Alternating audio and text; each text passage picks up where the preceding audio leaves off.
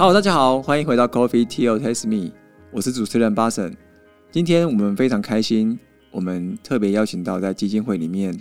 大家是非常认同而且知名度比较高的，然后大家也比较知道的慈济基金会。那我们这次邀请到他们执行长办公室处高专邱国际先生来跟我们做今天的分享。那么欢迎国际兄。哎，听众朋友，大家好。好，国际兄，最开始啊，因为毕竟我们这期想要讲的是永续嘛，那你代表基金会来跟我们分享这个永续啊，对于你个人而言，以及对于实际来说，永续的这个概念是什么？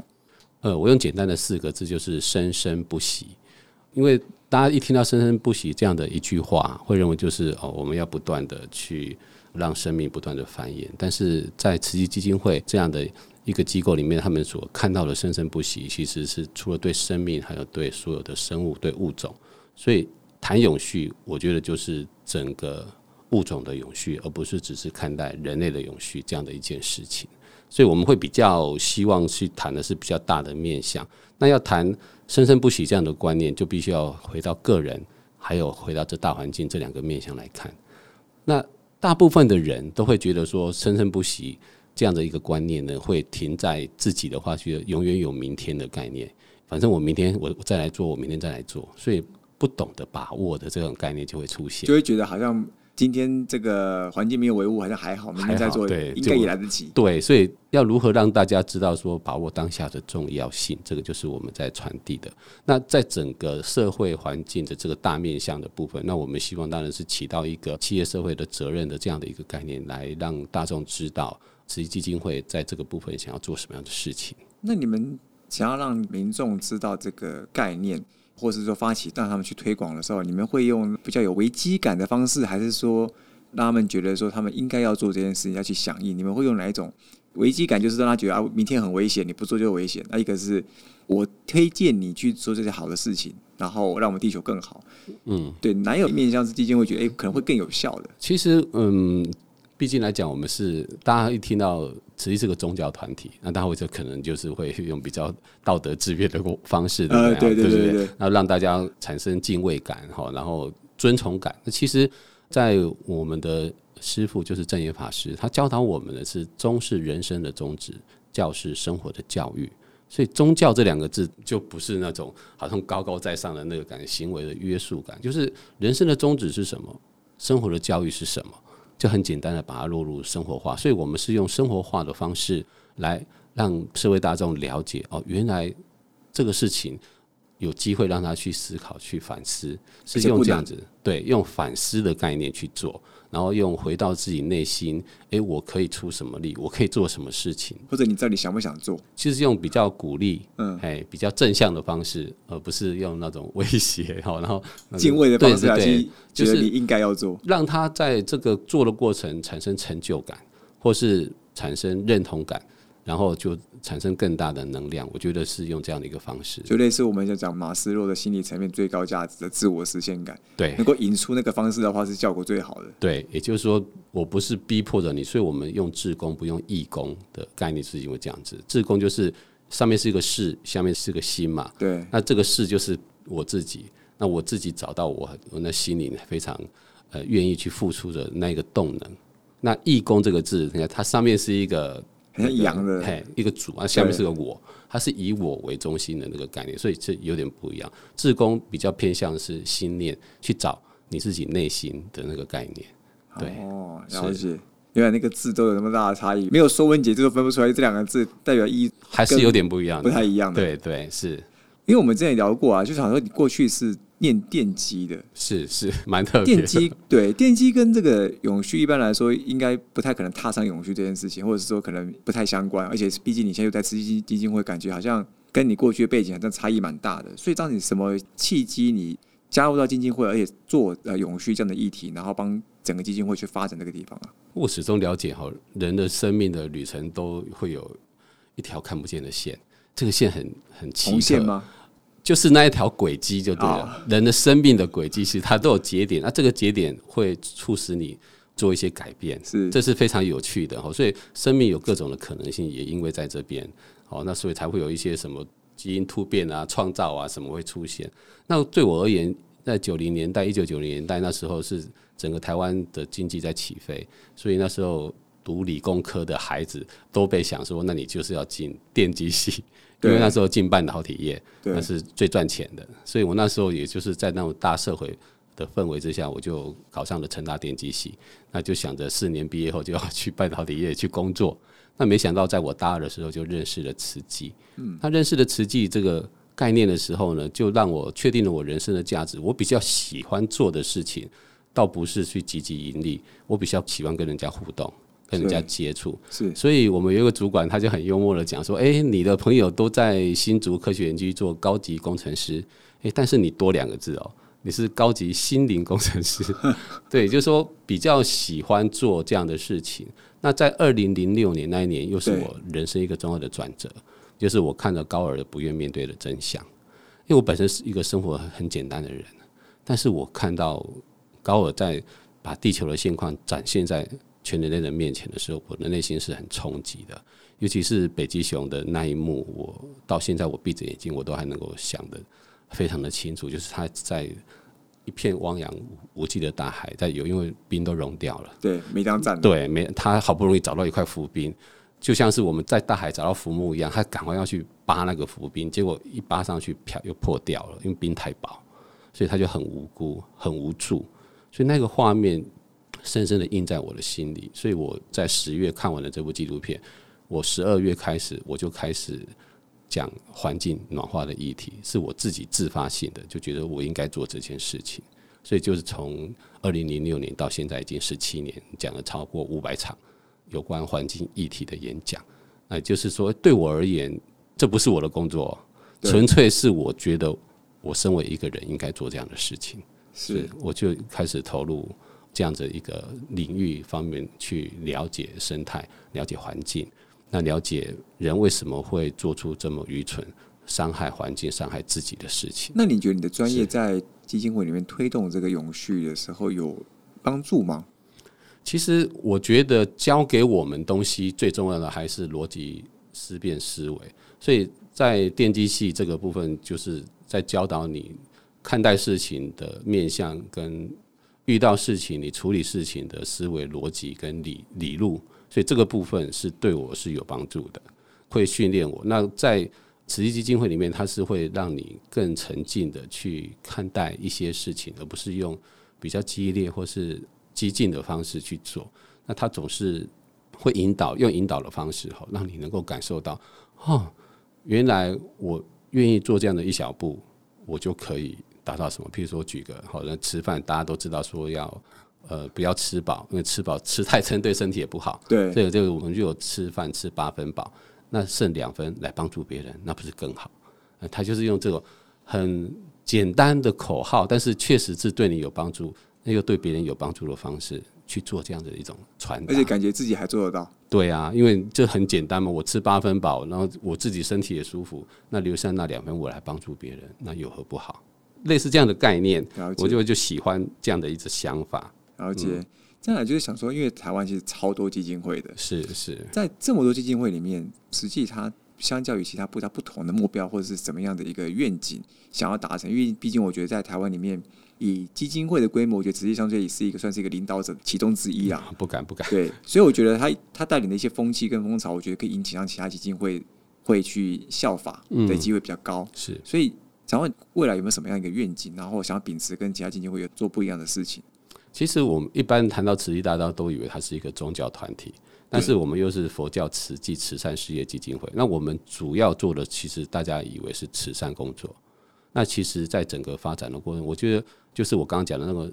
生命的轨迹的脉络，慈济也是一样，它是从慈善开始。一九六六年做柯南慈济功德会，那那时候。呃，从五毛钱的精神开始做，哈，小钱能够助人，但是在助人的过程，其实重点是在启发。我一直强调，譬如说，我们常讲济贫教富，那济贫教富这样的一个概念，大家会就会知道说，哦，济贫就是帮助别人，对，交付，那你想到交付的意思大概会是什么？交付吗？对，交付就是 give 的那种概念。Yes，Yes，呃，施予信念给别人，然后施予恩惠，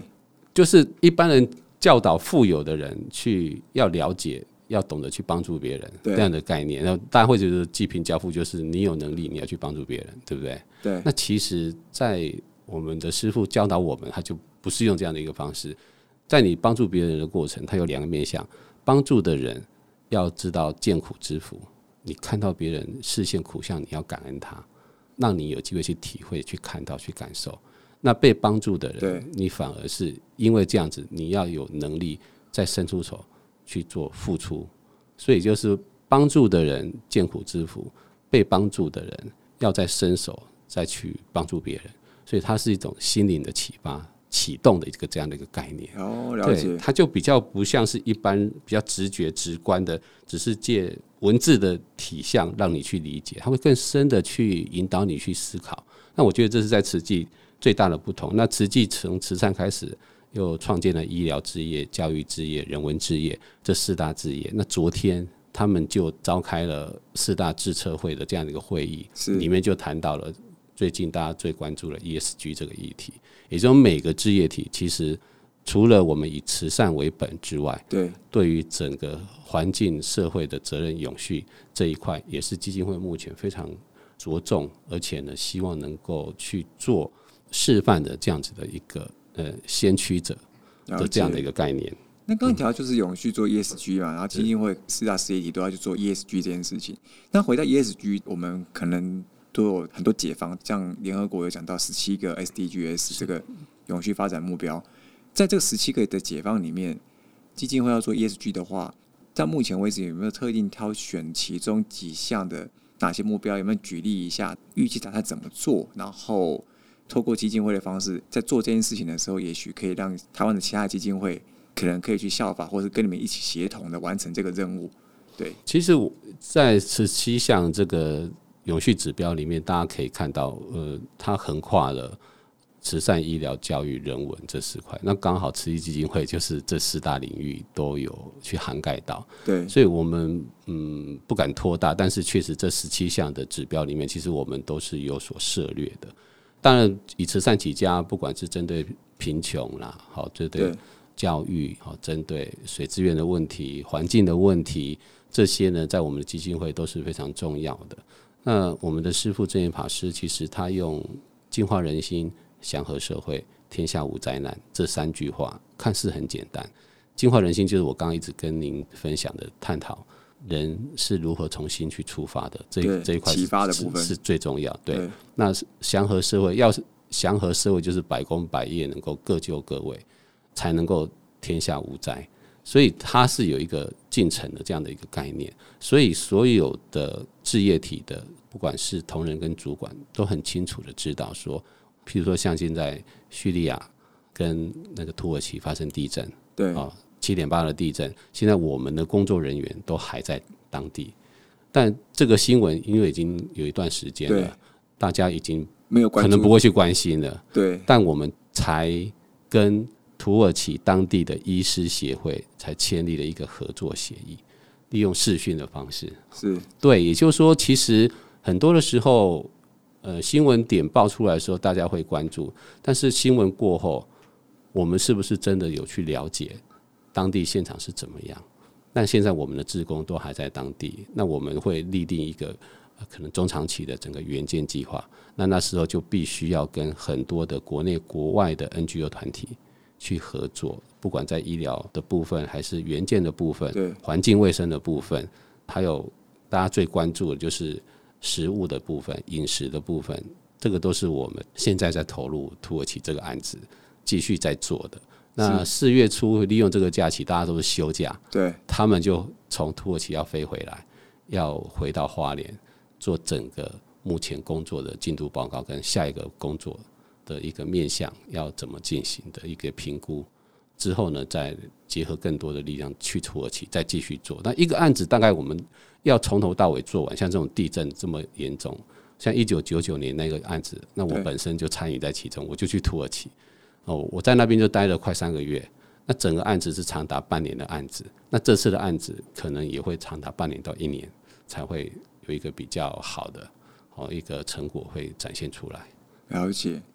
所以像像目前为止，看起来每个面向都有策略，因为毕竟你们这个基金会其实涵盖量真的蛮广的。是，那你你们举分享一个例子，就是说台湾哪些基金会有开始跟你们协同，再去进行一些你们可能正在进行的一个比较大的计划，它可能需要不止你们能力也够，有没有其他基金会一起协同的一个案例啊？其实之前我们在医疗部分的合作，我们有跟陆足会，那我不知道现在陆足会的情况。那因为其实能够到海外去做一些援助的这个部分的话，可能我们实际还是会比较倾向是，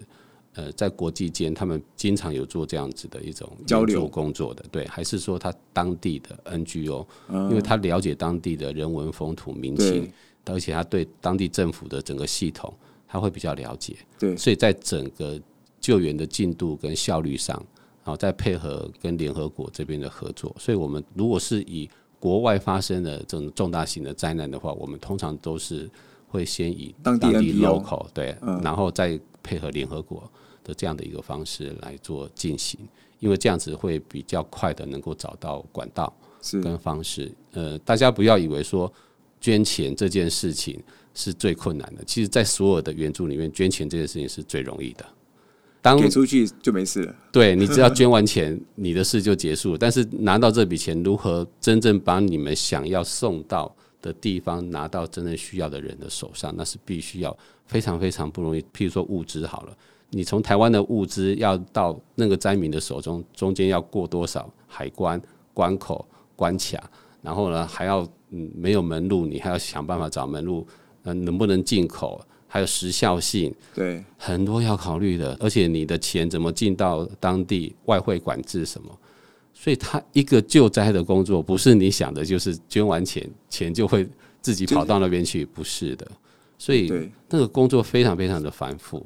就必须要有很多种合作的模式。那甚至现在因为已经到了电子时代，对啊，那我们现在就是跟当地的超商合作，就有他们的卡。然后就把这个卡给当地的灾民，让灾民去买他需要的东西，已经都已经进步到这样，而不是哦，这蛮特别的。对，就我们现在的发展方式就已经就是与时俱进的概念，所以会让当地的灾民拿到卡，不然一般都是买一些需要。但是像如果你家有小孩，你可能需要尿布，对啊。如果你家有孕妇，你家有什么样的人，你需要的东西不一样，但是你没有办法因应每一个灾民的需求去送他对东西。所以就开始让他自己选择就好了。对，但是我们会限制你这一张卡不能买烟，不能买酒，或怎么样？对，就是这样的概念。了解是哇，这真的蛮厉害的。那这样基金会其实常年我刚刚提到 ESG 一直都有关注嘛？那未来目前有没有什么样的一个预想的规划，即将要在这三年内、五年内开始要去做的一些方向啊？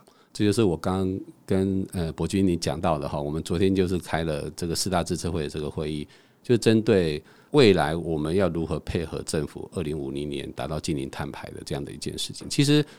对 NGO 而言，其实是不是没有在被规范的范围里面的？它现在是针对企业做这件事情。那我们是公益事业，其实说实在，我们是有保护伞的。但是实际一直思考的就是，如果我们不带头做，很多人就会保持着观望。那环境不是因为你不做，它自己就会变好。所以我们希望说，我们虽然没有被政府呃受到这样的一个约束，好，没有说你提早什么时候要做，但我们自发性的站出来，我们的 CSR 也是自己自发性，六年前就开始出永续报告书，今年已经要出，就是没被规范，但自己对我们觉得说这就是一种社会的责任，我们希望去用这样的方式，所以我们在去年二零二二年就是我们的定锚点。去年开始，因为我们的执行长是严博文严执行长，他本身是。就联电的执行长，所以他对科技的敏感度，对世界的趋势，他是非常的关心的。所以他